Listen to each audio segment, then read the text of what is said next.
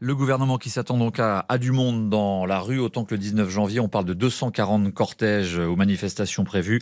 À Paris, ce sera 14 heures de la place d'Italie aux Invalides. Alors face à la mobilisation qui s'annonce forte, le gouvernement, on l'a vu, a changé de ton. Oui, quoi qu'il se passe, la réforme sera votée. Voilà le message en substance qui va être euh, martelé.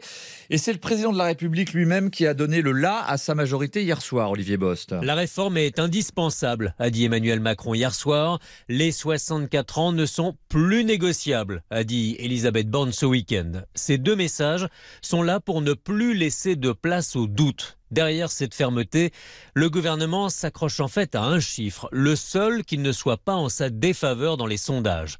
Une majorité de Français considèrent encore que la réforme passera quoi qu'il arrive. Avec le temps, plusieurs ministres et responsables de la majorité font le pari de l'usure. Il sera difficile pour les syndicats de mobiliser des semaines et des semaines, se disent-ils.